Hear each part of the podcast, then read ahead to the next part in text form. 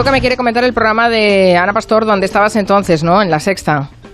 Sí, permítame solamente una advertencia. ¿Ha tomado nota de la estrategia de Marflores? Sí. Si por un casual, Dios no lo quiera, un día, por la mañana, se levanta usted delante del espejo y nota que le salen unos bultos en la frente, Dios no lo quiera, pero si ocurriera eso, me tiene a su disposición como paparazzi. Haremos unas fotos al causante de eso. Y iremos a medias, sí, con ese business. No, sí. no, y le haremos un retoque a las fotos con Photoshop para que salgan gordos y feos y horrorosos y las publicaremos. Será tremendo. Me parece una estrategia colosal. Bien, eh, vayamos a temas más serios. Efectivamente, decía usted, el programa de Ana Pastor, ¿dónde estabas entonces? Ayer estaba en 2017. 2017 fue un año terrible. Recuerde usted aquel agosto de 2017. Perfectamente. Lo recordamos perfectamente, sí. Empezaron a bajar y a hacer eses por el centro de las Ramblas y mataron a 16 personas. Ah, delante de aquí, de donde estamos nosotros, justo de aquí, de Onda Cero, pasaba por aquí aquella furgoneta asesina. Aquello fue tremendo. Desde el punto de vista político ocurrió otra cosa que me parece de, justicia resaltar, porque aquí en TV3, por ejemplo, en, en, la que llaman Televisión Nacional de Cataluña, que se ha transformado en la mejor televisión privada de Cataluña, no pública, ya es una tele privada, al servicio solo de una ideología, aquí en, en TV3 siempre recuerdan el 1 de octubre.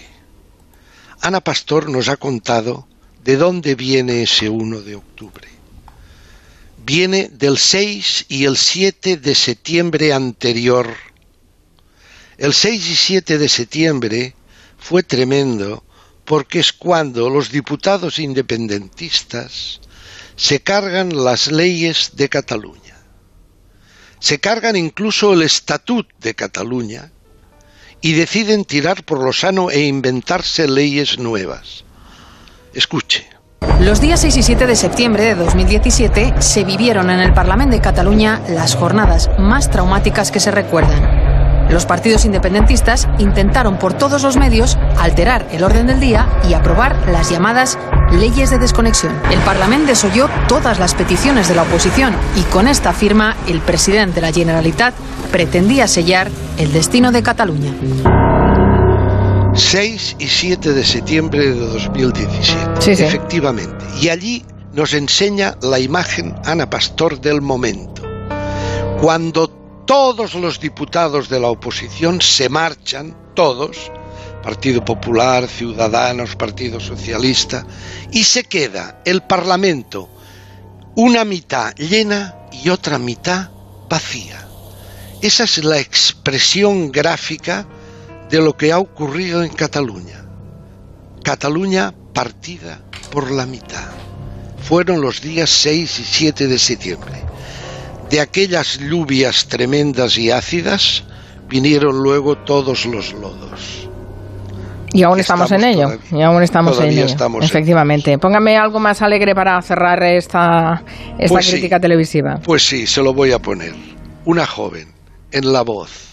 Están ahora ya en lo que llaman el asalto final. Concurso La Voz, Antena 3. La joven se llama María Jiménez. Tiene 22 añitos, nada más que 22 añitos. Es de Málaga, es azafata de tierra. Cantó aquel tema de Manzanita llamado Sobreviviré.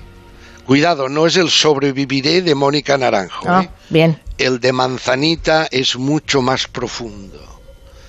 Y nos quedó el alma en un puño.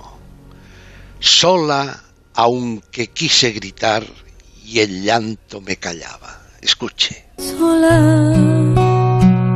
aunque quiso mirar y a nadie ya encontraba. Sola, porque quiso gritar y el llanto la callaba. Sola, sin ilusiones rotas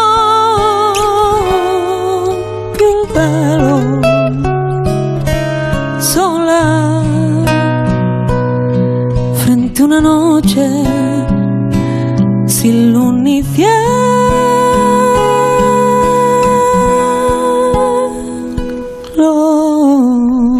Caramba, qué bien canta, ¿no?